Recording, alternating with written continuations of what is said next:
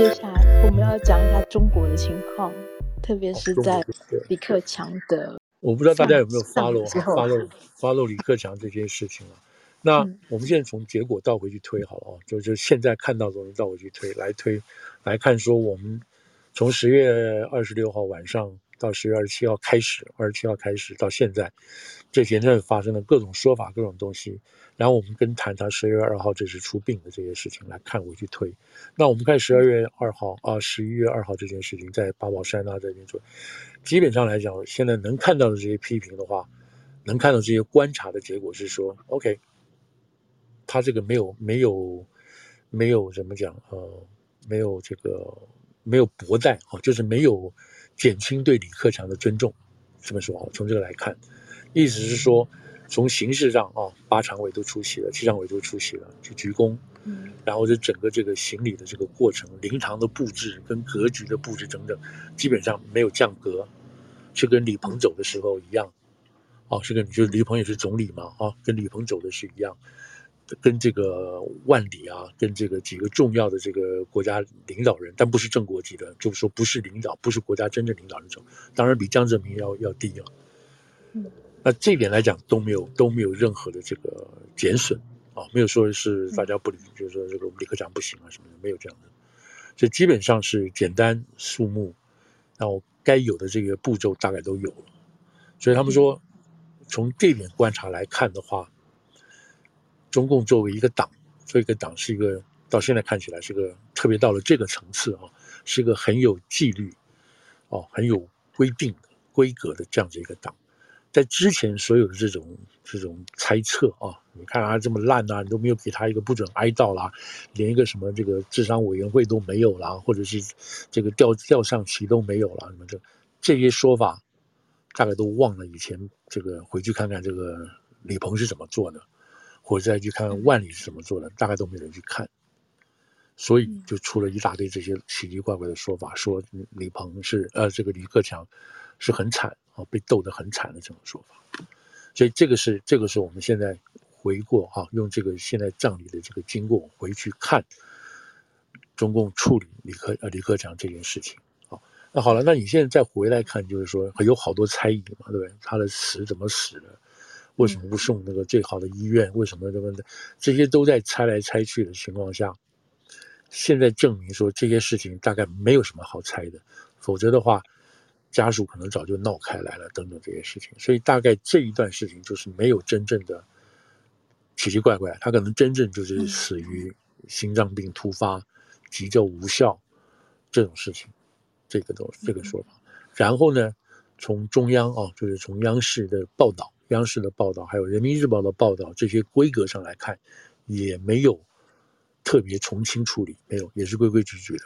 啊，当天《人民日报》主要的报纸都是用头版的方式来做这个事情，然后中央电中央电视台晚上的播放，那当然它的次序我们会注意到，说你是不是摆头条啊什么什么的，不是他有他那个那天走的时候那天吧，宣布第二天的他那个葬礼的仪式是摆在第五条，我觉得也特别这样讲第五条，对，那这个也没有什么也没有什么特别的，也没有什么特别不一样的，就所以就这点来讲的话，中共没有。去做下三滥的手法啊，什么什么，就把它把它当 grade 啊，什么这个这个都没有。好了，这个这个说完的情况下，那这整体来看，李克强这个人在习近平上来，二零一二年上来到他现在这个走的这个时候，这段时间是个什么东西？然后他走代表了什么事情？那。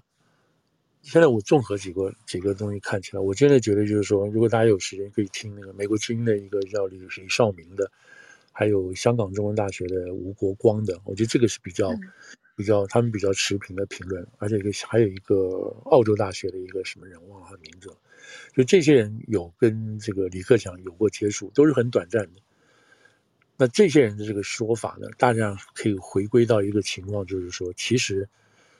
李克强本身作为一个一个一个中共的，因为他们这次在那个那个报道的时候，哈，央视报道的时候就说他是最忠诚的、最经得起考验的那个共产党员嘛，哈，同志这句话，对，这都是比较比较比较相当好的、相当高的这个褒贬之词，他特别这样读了你知道吗，特别这样读了。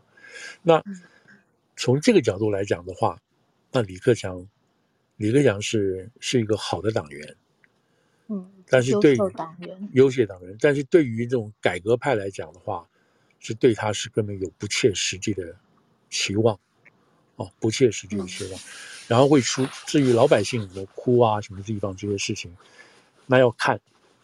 哭的最多的跟这个什么什么花海城或那个鲜花城海这个地方呢，一个是他的故居，他在合肥；另外一个是他做过事的郑州，呃，就是郑州这个地方。嗯，那这个都是就是睹物思人嘛，因为他是我们这边出来的嘛，所以你就会这样子。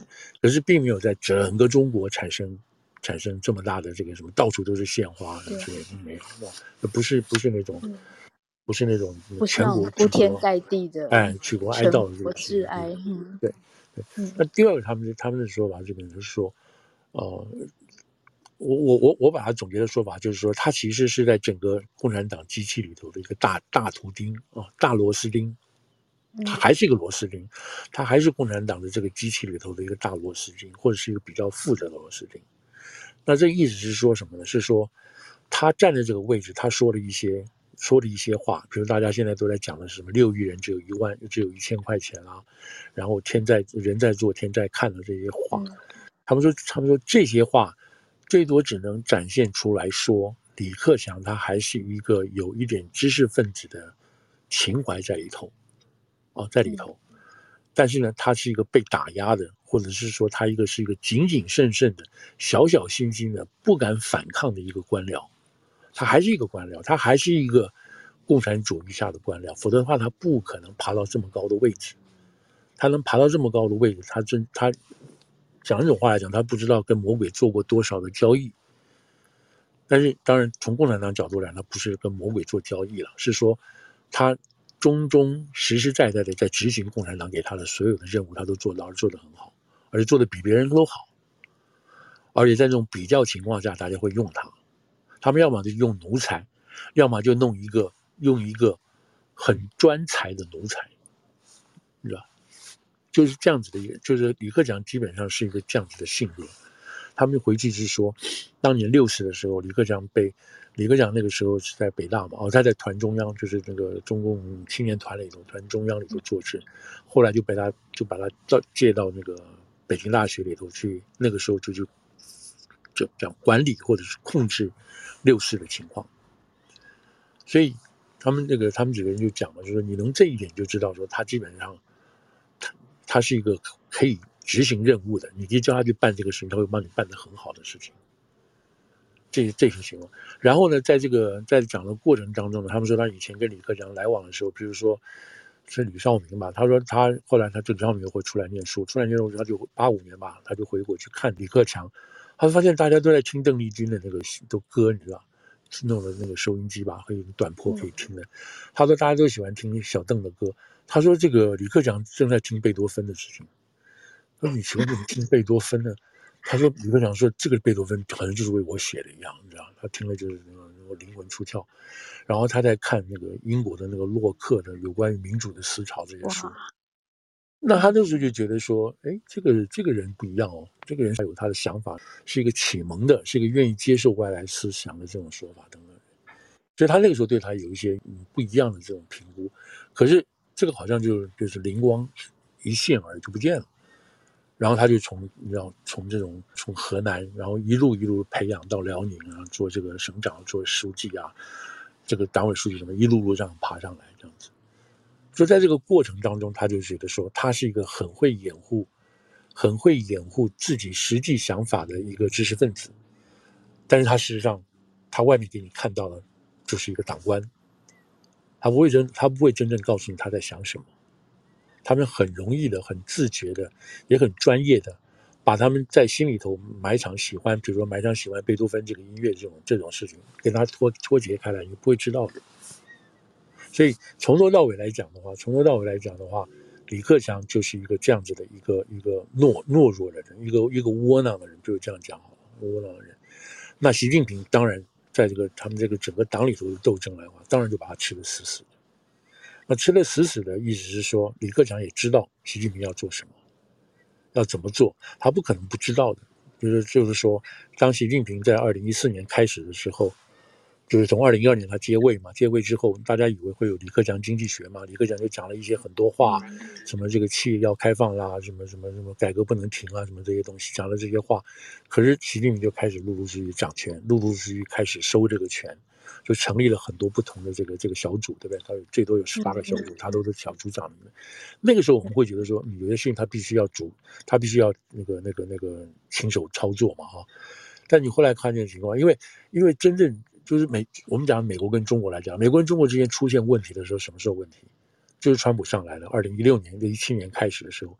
可是早在二零一六、一七的时候，习近平就已经开始抓权了。嗯，所以习近平在抓权，就是架空国务院等等这方面的说法，他不是因为美国要出动了，美国出手了，或者川普这边出手，他在采取一些什么？不是，不是，他在这个之前他就已经开始着手在做事情了，着手在部署他要部署的事情了。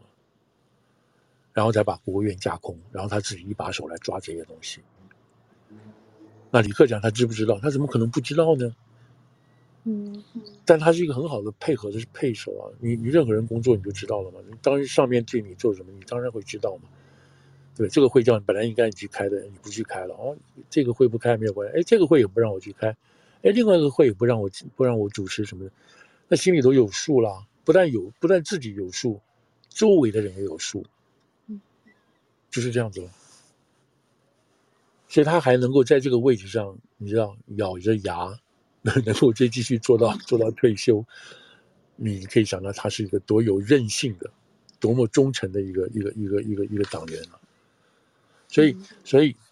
所以说，这个走到一个好总理啊，什么什么，这都是一些误导性的说法。如果真正去了解的话，是误导性的说法。但是最后当然还给他一点好的说法，就是说他还是算是一个有有点良知的知识分子。从他讲的这些话是有，是这样子的。而且，而且重要一点是什么？是说在五零年代哈，在我们他走的，他在六十八岁走，就是在六零年呃，就是在这个老三届这一代这里头吃过苦的，习近平这边的吃过苦的这些人。等于说到他这个地方是最后一位了，能够爬到这么高的位置，这一代就爬到这儿最后一位了。就是李克强走了以后，你再也没有办法看到经过文革吃过苦，然后后来自己又苦读出身，努力，然后从基层再这样爬上来，这样的人再看不到了。过去历史的压力看不到了，但他是还有带有知识分子，还有一些知名，还有一些知开明派的这种可能性。那现在就没有了，就没有了。那现在的这些这些，你知道，现在就是你看，现在都是六十多岁的人在执政嘛，对不对？等他们下来的话，都是表示现在现在五十多岁的人要准备上来嘛。那你就回去想，这五十多岁的人他们在一个什么样的环境下长大的？在什么样的情况？在六四以后，对吧？六四以后，在这个差不多五年以后，六四以后长大的这些人，那他们的想法，他们的做法。他有没有能够吸收到多少西方的或者是改革开放的这种东西，就就很少，越来越少，越来越少。所以，所以他们严格来讲，就是说，在中国来讲啊，这个能够看到改革跟光明的这一代，大概就这个灯就没有了，啊，就没有了，就结束了。那未来要怎么办？然后再加上现在的这个世界，现在这个世界啊。因为习近平上来嘛，就往后走这个未来的十年。现在这个世界是跟世界要脱钩的世界，跟世界脱钩了。你你他们最近有有一个统计嘛，说全世界这个那个网啊，浏览浏浏浏览网最多的，好像第一个是 Google 嘛，再来是再来是什么这个百度还排在第八位了。那百度排在第八位，用的人都是中国人。因为没有人去用，没有人用去用那个嘛，去用的。可是，可是像 Google 摆在第一位，全世界人都在用啊，你懂英文人都在用。那那个百度摆在第八位、第七位，那这个只有中国人在用啊。那这是说明什么？说明说真正在用中国人在用，那他不能用前面的哦，那个百度啦，还有什么其他的这些，他都不能用嘛，因为都被封锁嘛。那即使他们有中文的中文的输入网站，也不准用。